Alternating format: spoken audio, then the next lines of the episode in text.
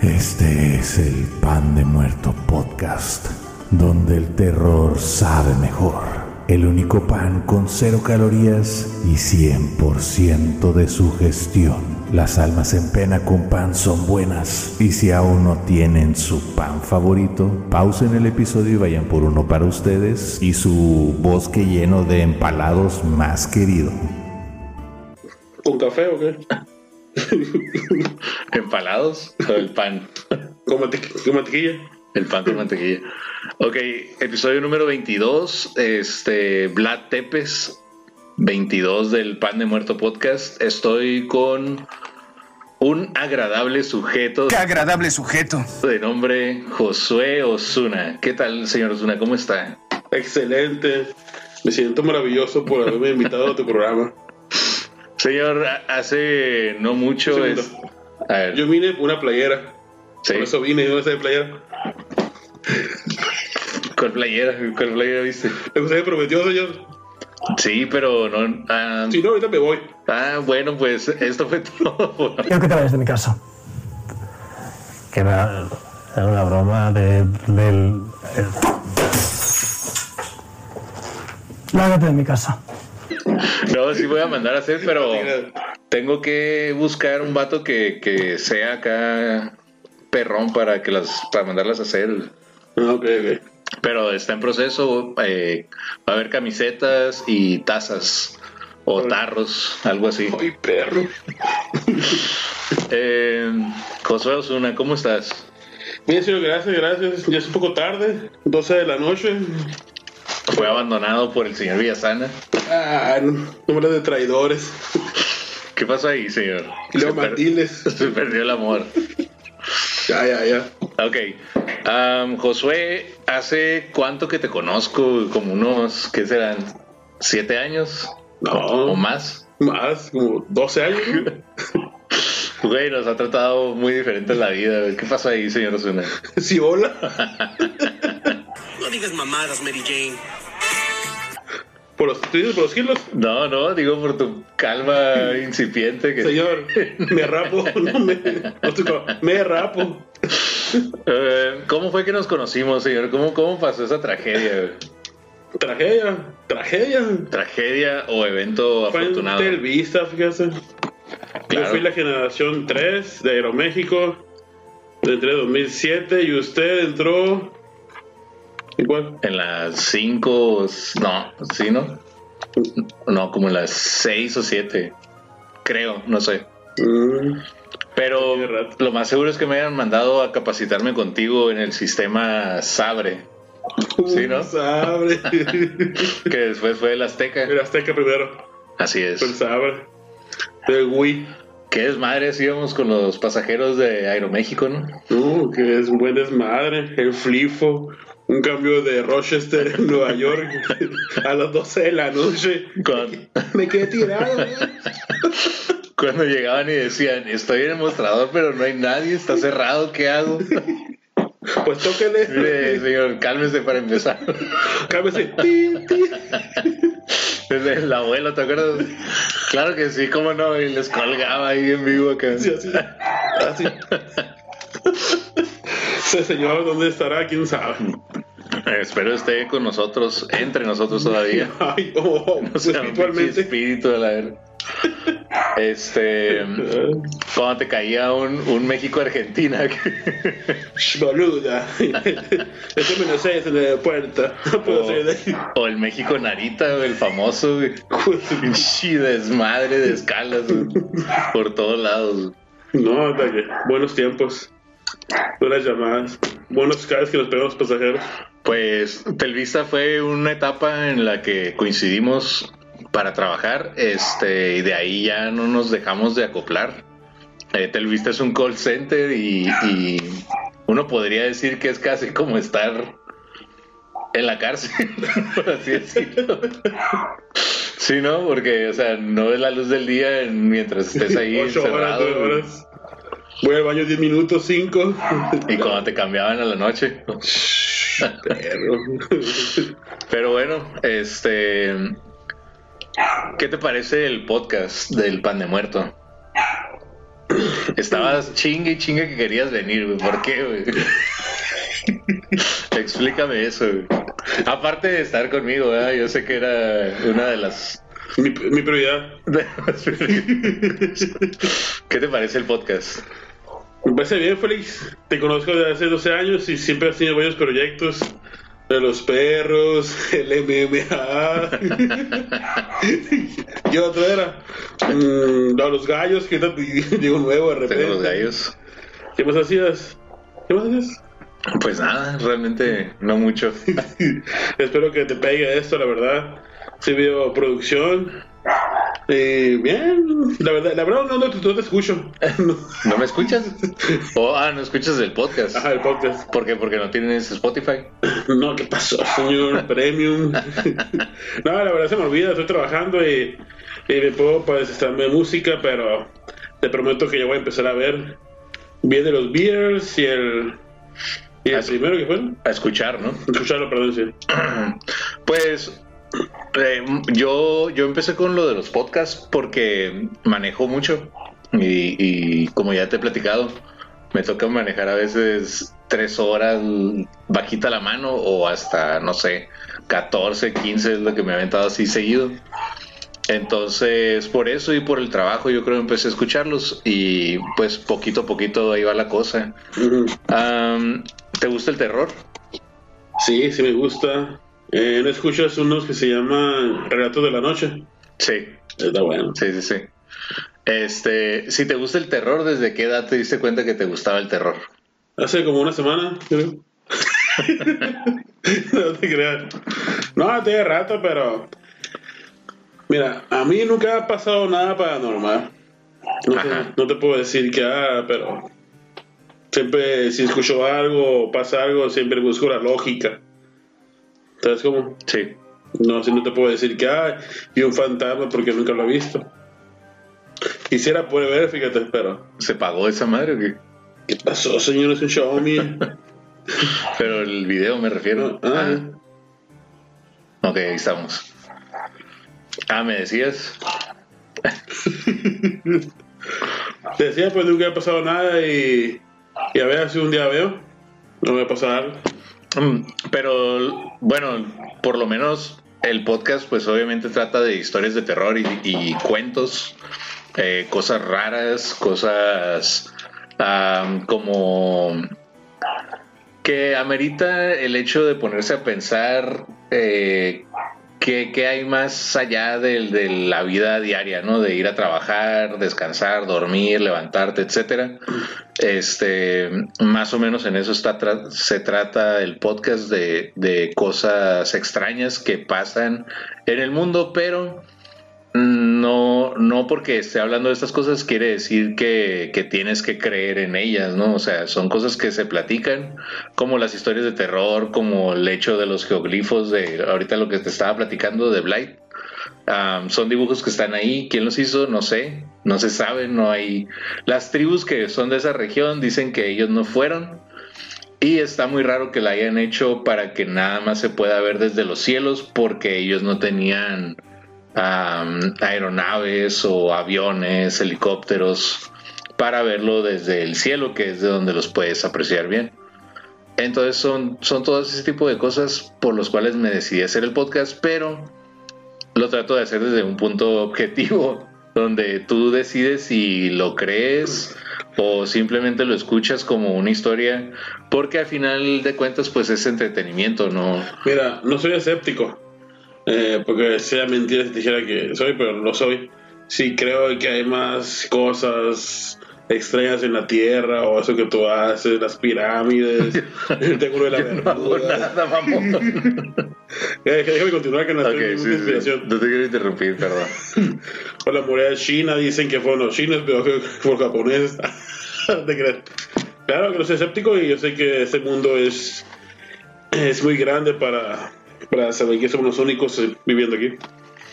O que hemos vivido aquí. Pero lo que te digo es que eh, independientemente de todo lo que se platique aquí en el podcast, eh, el público en sí es el que decide si lo cree, si no lo cree o simplemente pasa un buen rato pisteando porque quiero aclararles que parte de, de mi intención del podcast es que la gente lo llegue a escuchar a la hora de que se esté tomando una cerveza con los amigos, con la familia a lo mejor. Este, o igual, ¿por qué no van en la mañana temprano ahí echándote un café y un pan? pero, pero pues eh, el chiste es entretener. Para eso es lo que es, es para lo que estoy haciendo lo del podcast. Me parece bien, Félix. Muy entretenido. Entonces, ¿qué te parece si vamos a, a lo que nos a lo que nos truje chincha? ¿De qué vamos a hablar el día de hoy? El mundo puede ser un lugar oscuro y no me refiero a las 12 horas que dura la noche, sino al hecho de que un individuo puede ser moldeado según las circunstancias o hechos a los que es expuesto. Es así que a lo largo de los años en la humanidad han existido personajes que han pasado a la historia por, tanto por sus actos heroicos, así como por su violencia y crueldad que no conocían límites. Del personaje que les hablaré hoy se han inspirado diferentes obras literarias, así como películas de terror.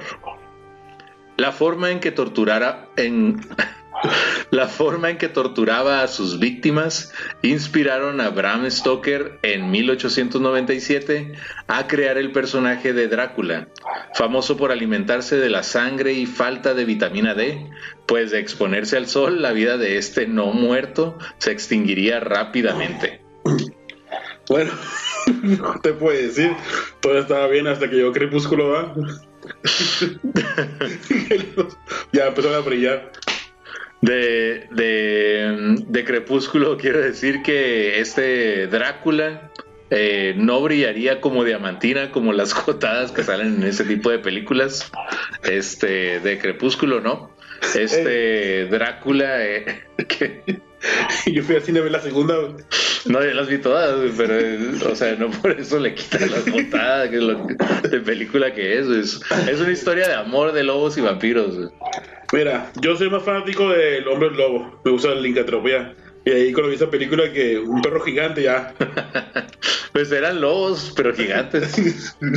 No, no, me gusta más el lobo de, de inframundo.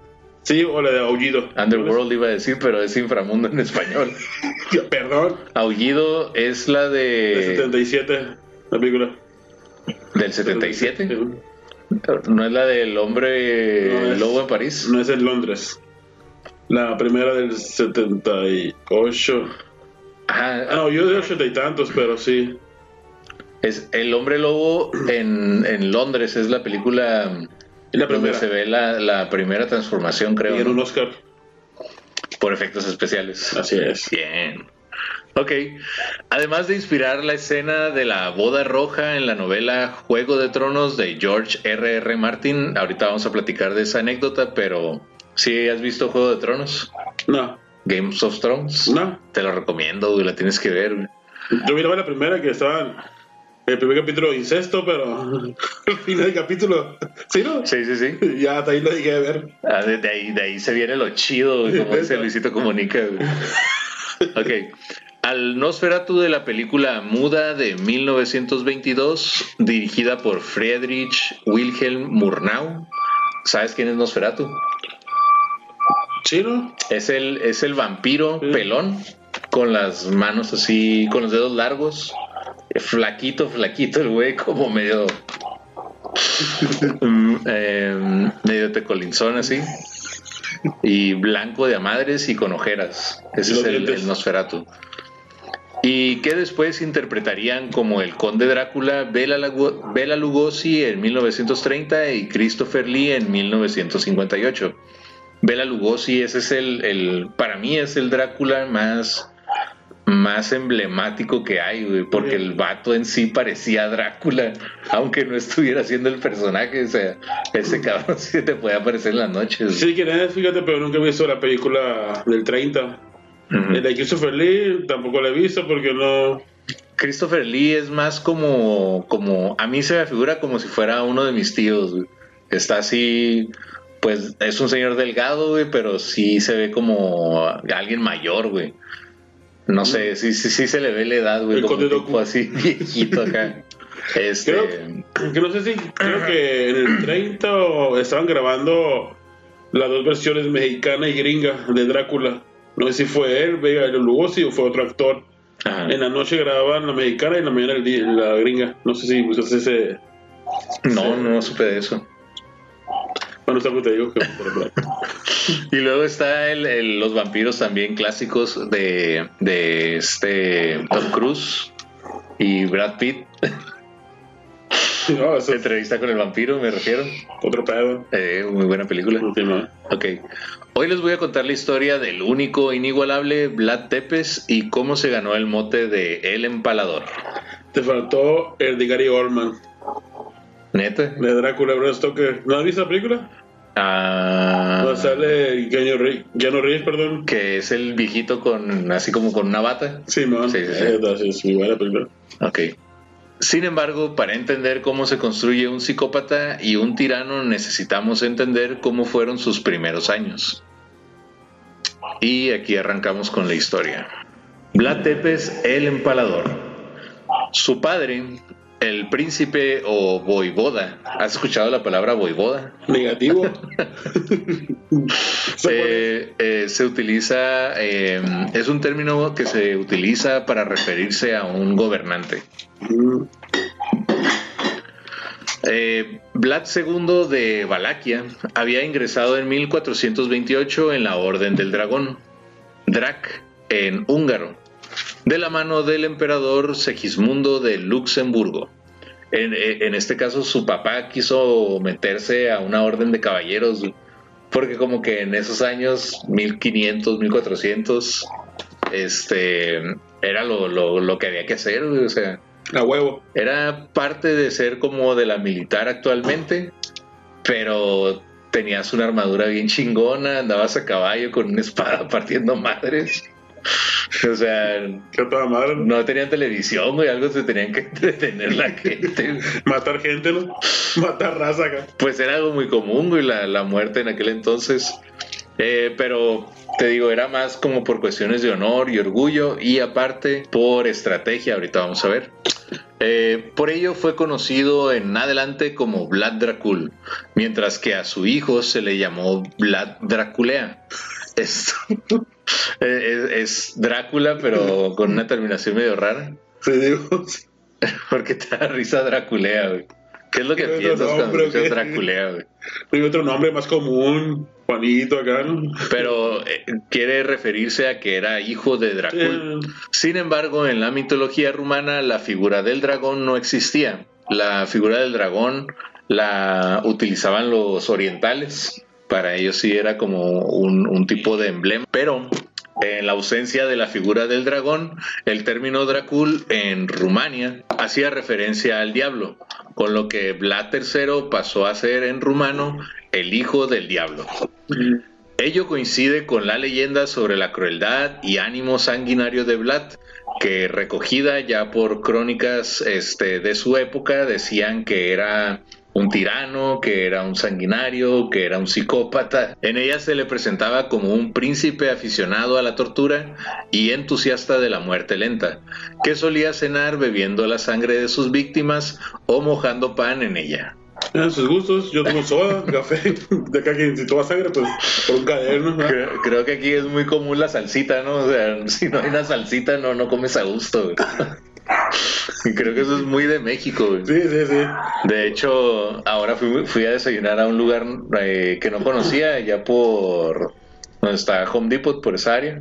¿Cuáles hay muchos con tipo? Eh, el que está mm, Benito Juárez, extensión, ¿cómo se llama este lado de la Carranza? No sé. Sí, pues, Ah, sí, bueno. Ahí hay un restaurante nuevo de desayunos y mientras estaba comiendo ya teníamos una salsa ahí, pero llegó, como- pues yo quiero pensar que era el dueño porque pues es reciente el restaurante a decirnos, eh, no quieres que les, no quieren que les traiga una salsa más buena todavía y estaba bien buena esa y así de que, ah, Simón, tráigala, pero como que se le fue el rollo y ya nunca nos trajo la salsa que estaba más buena, pero pues hay quienes utilizan la salsa y en ese entonces utilizaba la sangre para mojar tu pan.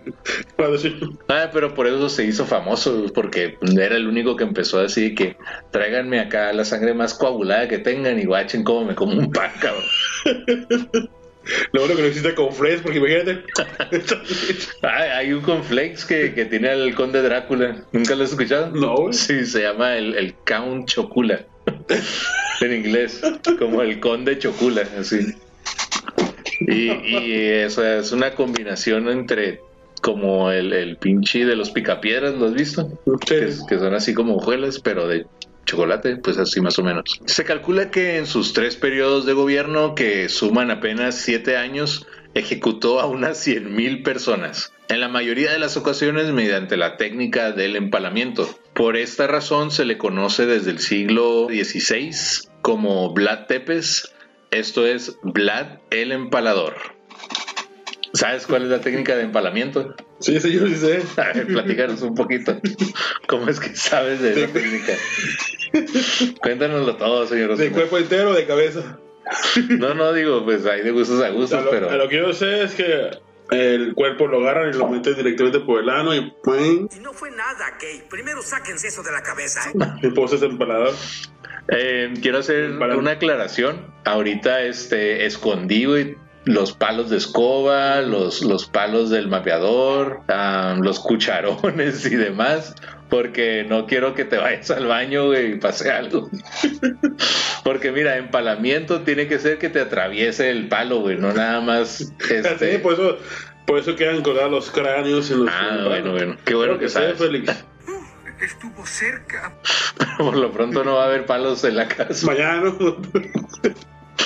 Eh, sí, el empalamiento se, se hacía como un tipo, se le sacaba punta a, pues a un palo, podía ser un tronco de árbol, podía ser un tipo de lanza y se podía arrojar el cuerpo siendo atravesado por el abdomen, pero en muchos casos y a petición del conde Drácula era la persona colocada por el ano en la punta del palo y ese le atravesaba eh, la boca, pues todo el cuerpo hasta salir por la boca.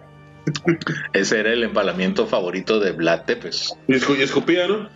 De hecho, Sangre. algo que se me hizo bien culero es que puedes estar hasta tres días ahí empalado, güey, sin morirte, güey, sí, güey. Sufriendo en agonía o de placer si fueras Albert Fish. ¿Sabes quién es Albert Fish? No sé, pero imagino. Alguien que le gustaba mucho meterse cosas en el Disfrutaba mucho el dolor también, así que pienso que sería como que la muerte perfecta para ese güey. Ok, la historia de los Balcanes.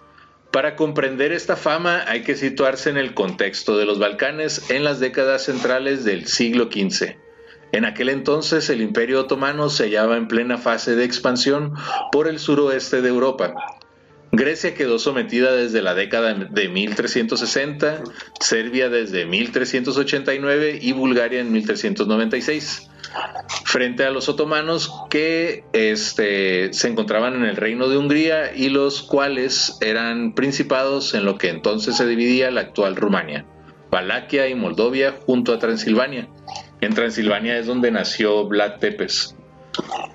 Uno pensaría que, que fue donde vivió, eh, pero no, no fue así en, en todo el tiempo. Este, simplemente pues ahí nació y de ahí se le conocía. Mm, y este territorio era perteneciente a Hungría. Las guerras de frontera se convirtieron en una constante entre guerras extraordinariamente violentas en las que las ejecuciones y represalias masivas estaban a la orden del día. Vlad de Valaquia fue un producto de este ambiente y su vida fue una lucha constante por la supervivencia y por el poder. Según la mayoría de los autores, el príncipe Vlad III de Valaquia nació en Sigisoara, Transilvania, en 1431, y fue uno de los tres hijos legítimos de Vlad II, voivoda, que como te dije significa gobernador de Valaquia. Con apenas 13 años marchó a la corte otomana junto con su hermano Radu como rehén o garantía de sumisión. Estaba escuchando varias historias y era una práctica bien común, como por ejemplo, si vamos a suponer aquí en la actualidad está Estados Unidos, que sabemos que tiene un mejor ejército que México, ¿no? Sí, claro. claro. Imagínate que Biden le dijera a Obrador, hey, ¿sabes qué? Te voy a echar la mano, pero en garantía ocupo que me des a tus dos hijos. Mm, Y así te asegurabas de que el vato no te traicionara. Y aparte criabas a sus hijos con tus costumbres para que cuando ellos crecieran, les obviamente les ibas, los ibas a colocar en posiciones de poder, pero se supone que porque tú los criaste iban a ser leales a ti, ¿no?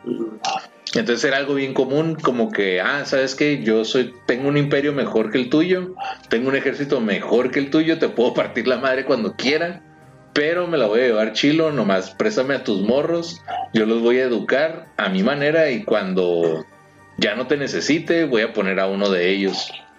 Así es como se manejaban antes. Mm, una técnica curada. Digo, pues tiene cierta lógica, ¿no? Porque así garantizabas eh, que siempre ibas a tener algo de poder.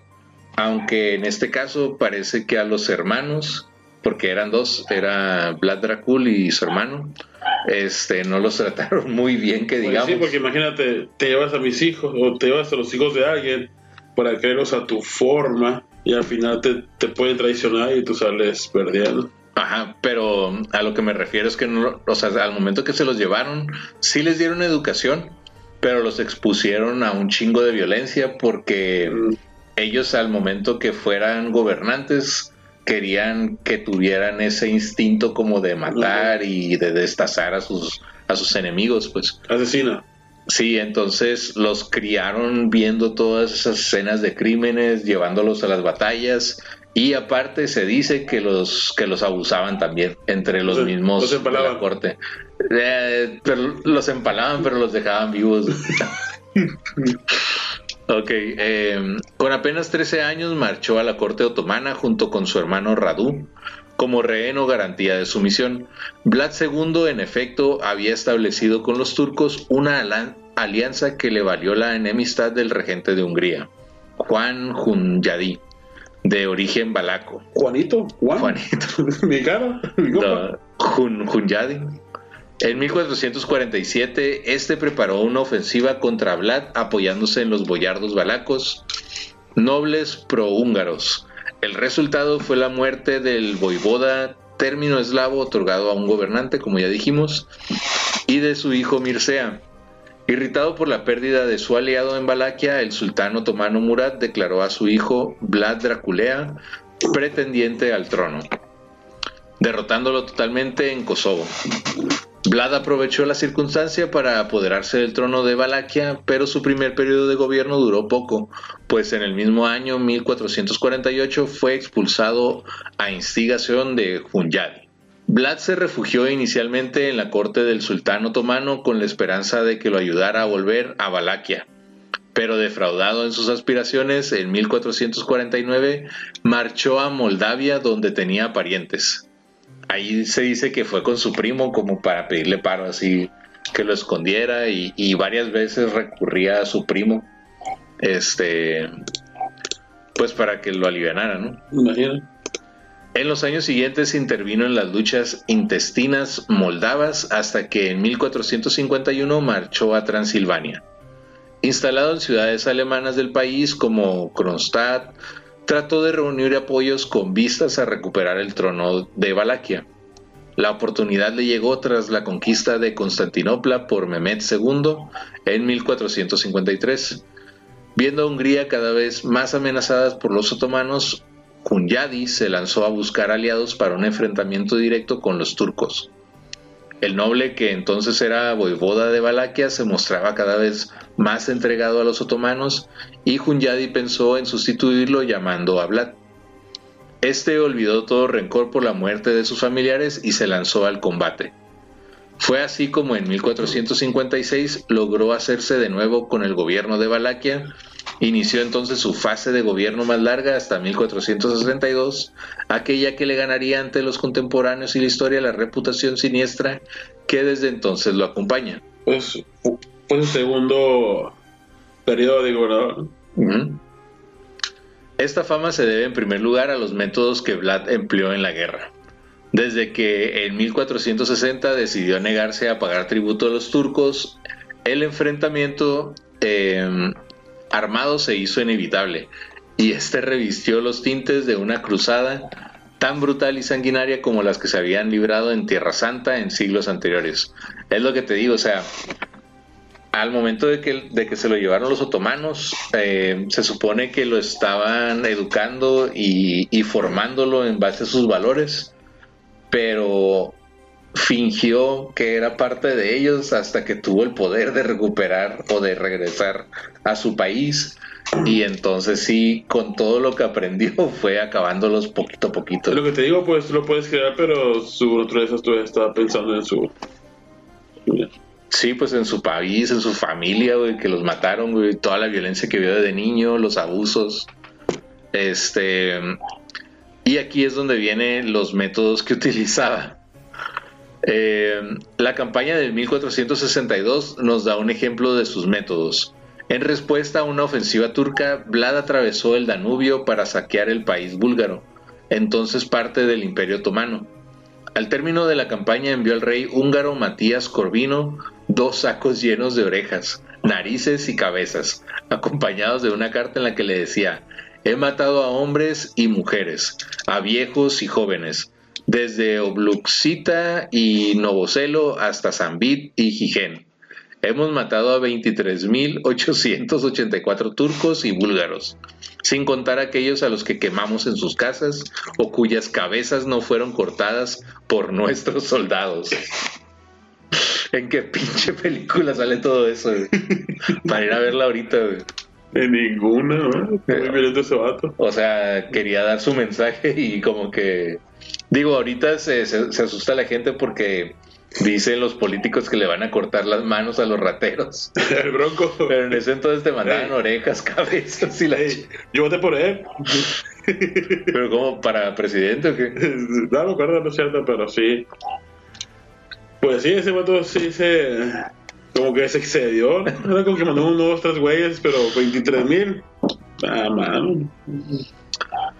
Terminemos juntos lo que juntos hemos iniciado y aprovechemos esta situación puesto que si Dios Todopoderoso escucha las oraciones y los ruegos de la cristiandad, si favorece los ruegos de sus piadosos servidores, no concederá la victoria sobre los infieles enemigos de la cruz.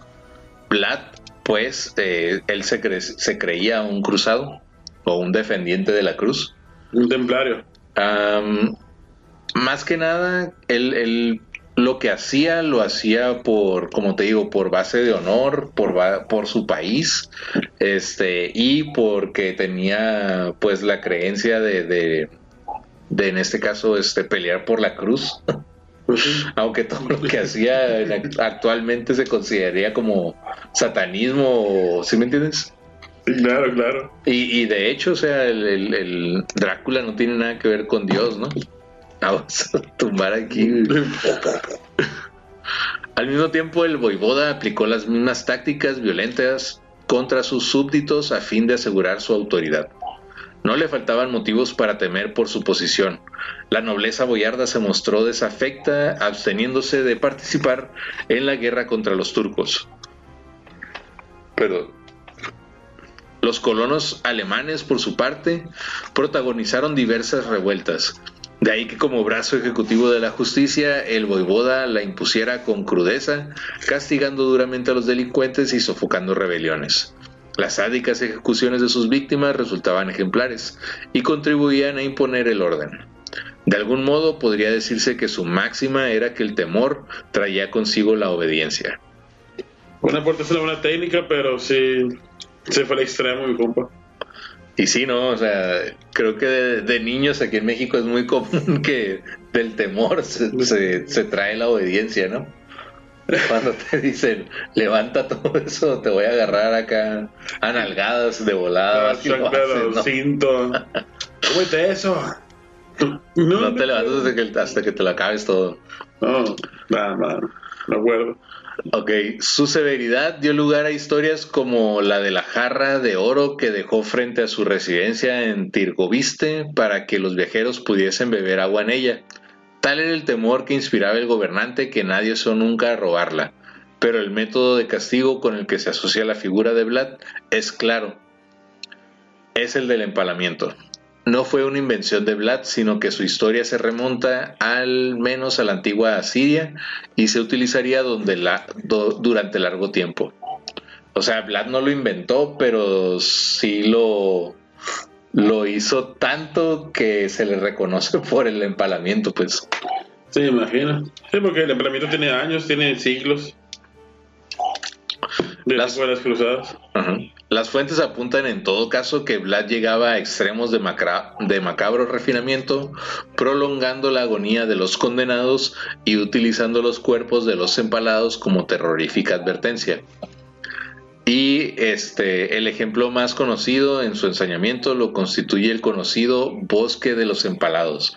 O sea, el- aquí hemos escuchado que Hank Ron tiene un zoológico en Tijuana, aparte de su estadio de los Cholos.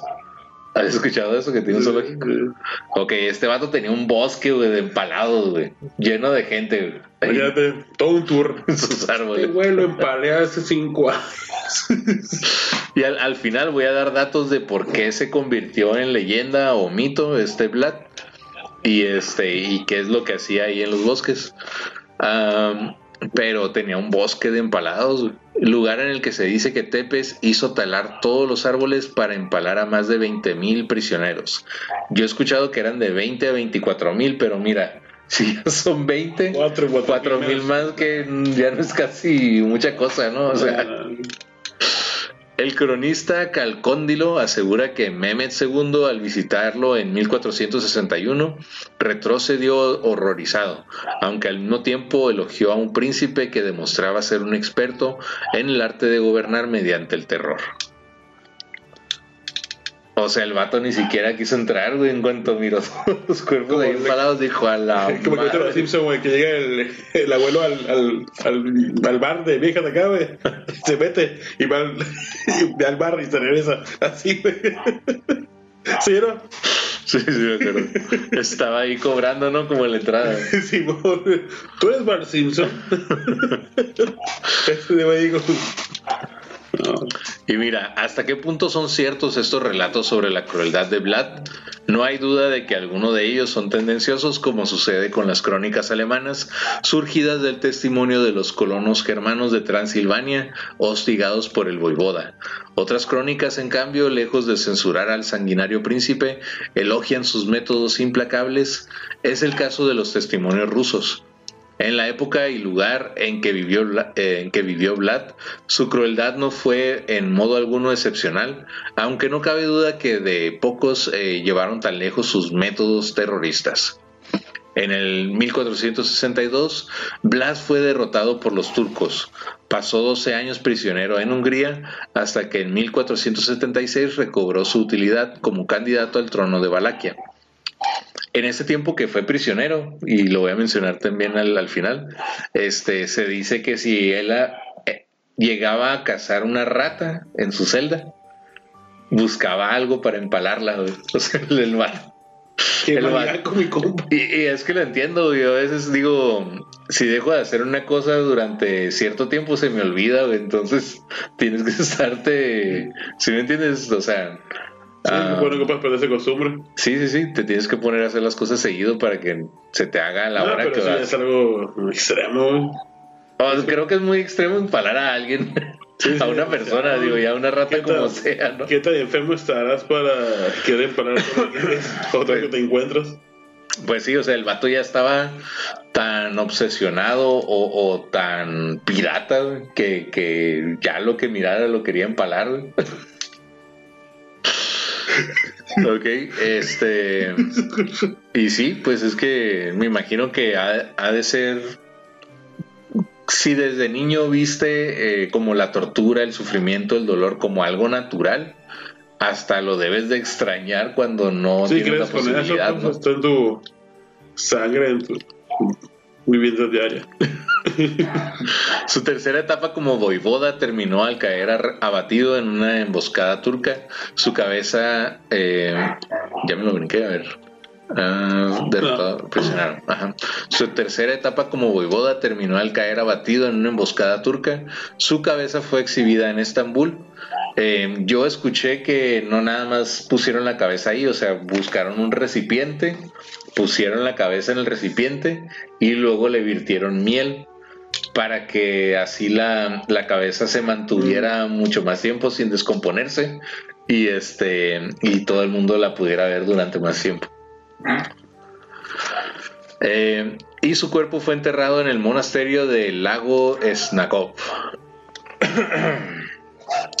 ok. Em, ya con esto pues llegamos al final. Aparte, yo había escuchado que a su cuerpo, para empezar, o sea, perdió una batalla. Ahí fue donde falleció. Lo emboscaron no sé qué tantos turcos porque sí tuvieron que llevar un ejército bastante grande.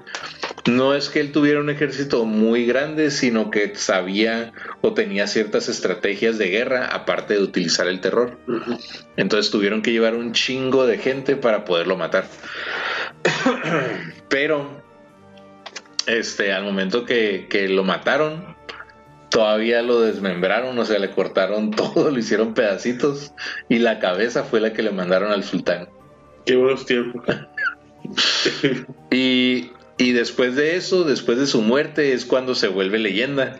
Y actualmente sigue pasando lo mismo, o sea, estaba Jenny Rivera a toda madre, ahí nadie la pelaba, pero nada más se murió y se hizo famosa. Lo mismo con Valentín Elizalde, lo mismo con Chalino Sánchez. Parece ser que cuando uno se muere se vuelve más, Leyenda. más leyenda, o se vuelve leyenda. No, Y-. ¿Qué? No.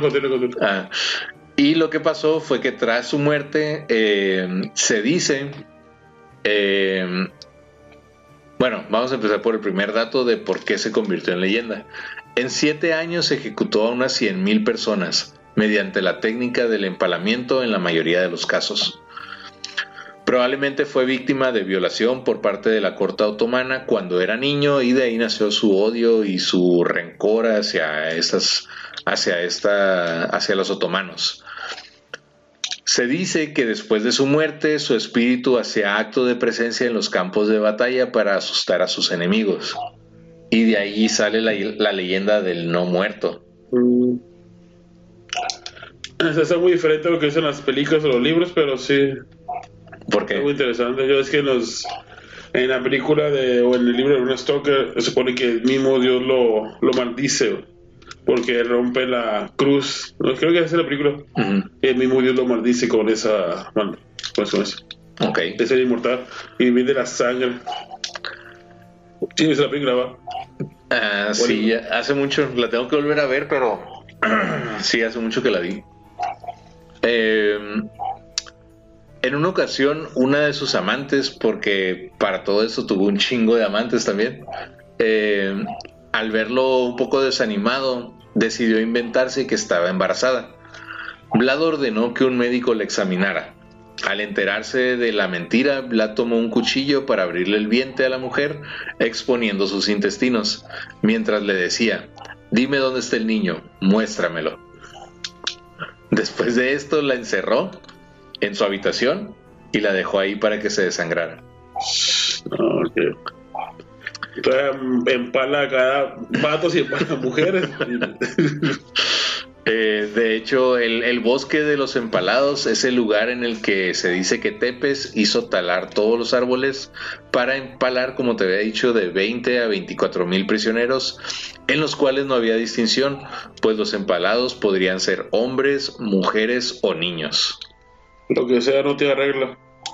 No, te digo que hasta ratones, palomas. Disfrutaba de la agonía de sus víctimas, las cuales podrían resistir al empalamiento hasta tres días.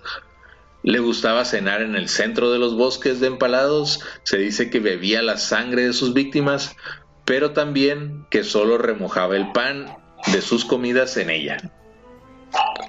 Durante el, durante el tiempo en el que fue encarcelado, empalaba a las ratas y palomas que atrapaba para no perder la costumbre. ¿Qué te parece? ¿Qué te parece Vlad el empalador? Mira, yo no conocía su historia, yo lo conocía más bien por las películas y por los libros. Pero es interesante, me sé más de él. Que sí empaló muchas gente, mató muchos. A mucha gente.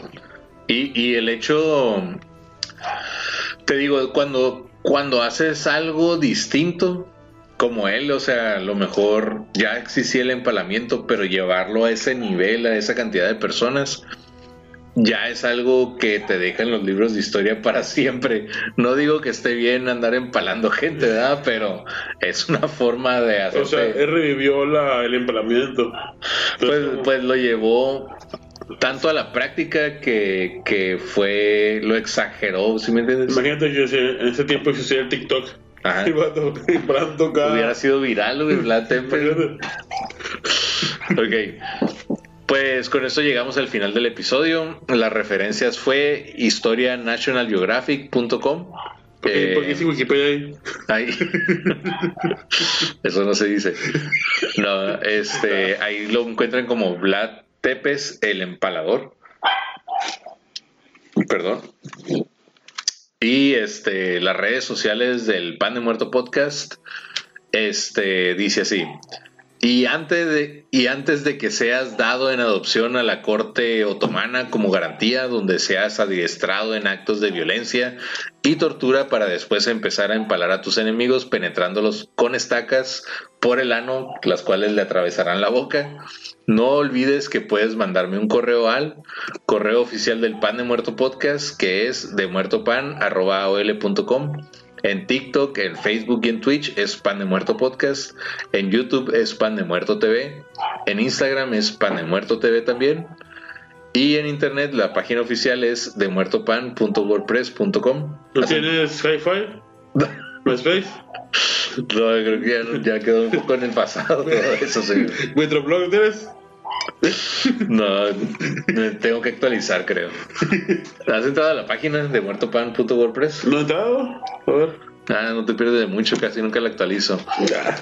Pero lo más nuevo, donde sí he visto que comentas y participas, es el grupo de Facebook de nombre Pan de Muerto Podcast, memes, comedia, historias de terror y más. ¿Qué te parece el grupo? Aquí yo tengo muy muchos memes, pero no sé si la gente se va a agüitar. No, para eso es. Pues puse de Jesús. Sí, ahí es donde van todo ese tipo de memes. Ah, ok, ok. Qué bueno que me dices que Se vale de todo, no menos, menos el spam, menos las, menos las cosas no por, y también este insultarse entre los miembros, porque para eso hay otro tipo de grupos. ¿Llorando por? Ahorita me salgo que me ponga tú. Jordi, el niño polla y todos esos no son permitidos. palabras. Señor Osuna, ¿quieres dar tus redes sociales? No. no. En Instagram estoy como Josué El guapo Osuna. guion bajo Balosuna. Ay, pues. Y en Facebook Josué Rodríguez, ¿no? ¿De dónde salió el apodo El guapo Osuna? ¿Tú me lo pusiste, creo? Estamos en la entrevista. El guapo, ¿no? ¿O Así estabas en, en el FIFA, ¿no? Así le ponías en las camisetas. No, nunca le puse guapo. Van Osuna. Le puse Van por, porque mi jugador favorito es Van Nistelrooy, holandés. Y pues Balosuna le puse. Bueno, Entonces, ¿qué te pareció el episodio? bien, muy interesante saber la historia de otro tipo de personas. ¿Investigaste datos? Porque me preguntabas que de qué iba a tratar el episodio y no sé qué. No lo investigué, nada más que me dices Vlad, siempre queda Vladimir Putin. Pero, pero el dato de la película estuvo chilo porque la neta, te digo, hace un- sí la vi, pero hace un chingo de tiempo. Mira, en la película él, a lo que yo me acuerdo, él era muy católico. Muy católico, era, tenía ahí sus... Me acuerdo de un señor blanco con el pelo así como medio rizadito, Sí, café, Sí, largo, de la... con la armadura roja. The Rock. Sí, Rock, era, era muy católico, llegaron y los... Creo que mataron a la Jaina y pues ahí es cuando se...